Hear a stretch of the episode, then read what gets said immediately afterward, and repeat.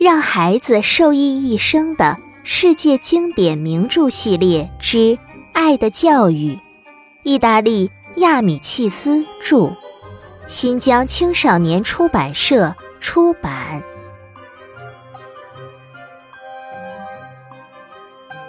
上一章，懂事的西尔维亚和恩里克为大家带来了感动。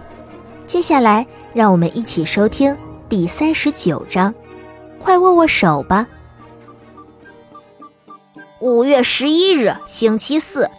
今天上午，我正在抄写每月故事，构思老师布置的作文题目。忽然听到楼道里传来杂乱的脚步声。两名消防队员走进屋里，对父亲说：“先生，需要查看一下您家的火炉和烟囱。楼顶上有一家的烟囱着火了。”父亲说：“好的。”检查吧。他们在房间里仔细查看，把耳朵贴在墙上，听通向楼上的烟囱道里有没有着火的声音。其实，这个时间我们家什么火也没点。恩里克，你不是有个作文题吗？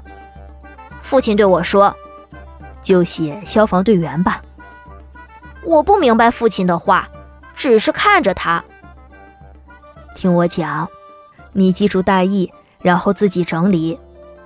接着，父亲开始讲起来。两年前的一个深夜，我从剧院往回走，到罗马大街时，看到前面有一片异样的火光，原来是前面的一栋楼着火了，火舌和浓烟从窗户冒出来。住在楼里的人们跑向窗户，绝望地叫喊着。楼前一片混乱，人们都叫喊着：“快叫消防队员！”这时，一辆消防车赶到了，四名消防队员从车上跳下来，冲向火海。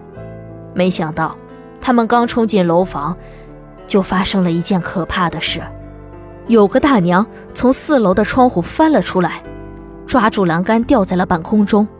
他身上的火苗乱窜，消防队员急忙冲上去救他，但慌乱中弄错了楼层，把三楼的墙打穿了。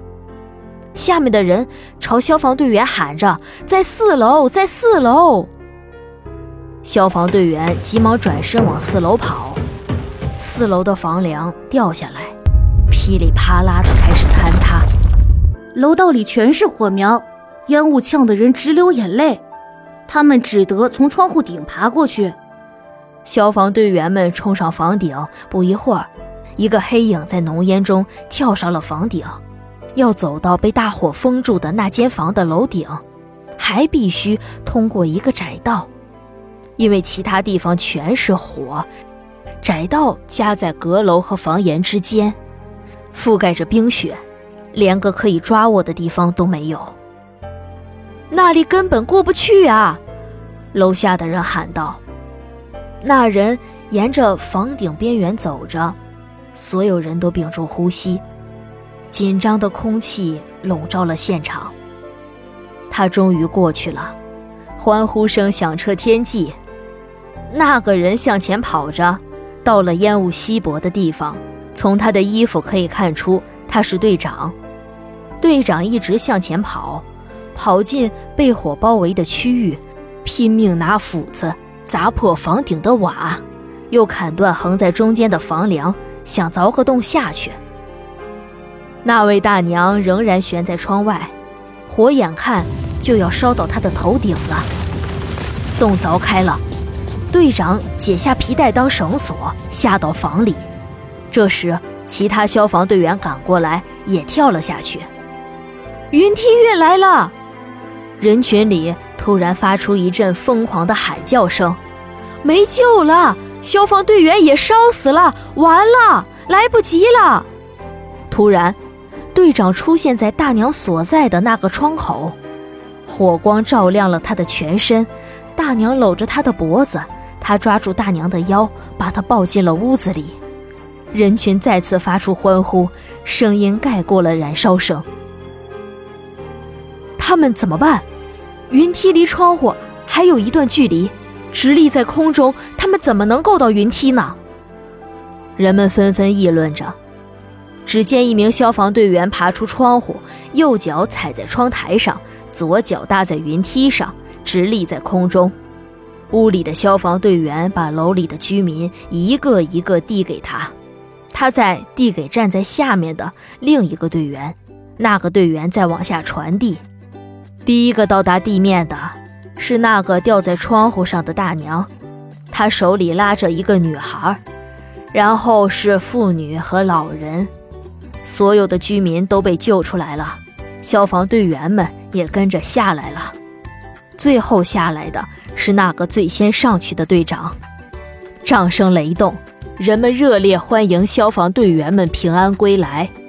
当队长到达地面时，人们欢呼起来，他们伸出手臂，叫喊着，表达着自己的钦佩和感激之情。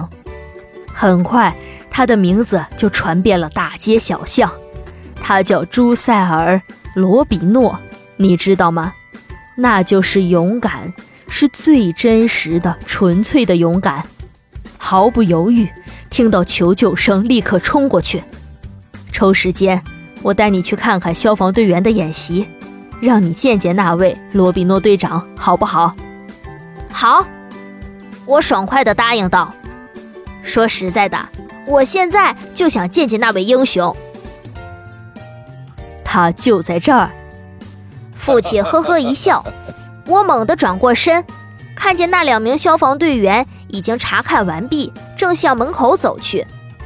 父亲指着那个带着肩章、个子矮一些的人说：“他就在这里，快过去跟他握握手吧。”队长听到父亲的话，停下脚步，转过身，微笑着朝我伸出手。我走过去。用力握了握他的手，他挥手向我们告别，然后转身走了。记住这次握手，恩里克。父亲说：“这一生，和你握手的人会有成百上千，但能抵得上这只大手的分量的，不会超过十人。”消防队长真是一个值得敬佩的人。下一章，恩里克又会发生什么样的故事呢？让我们下一章继续吧。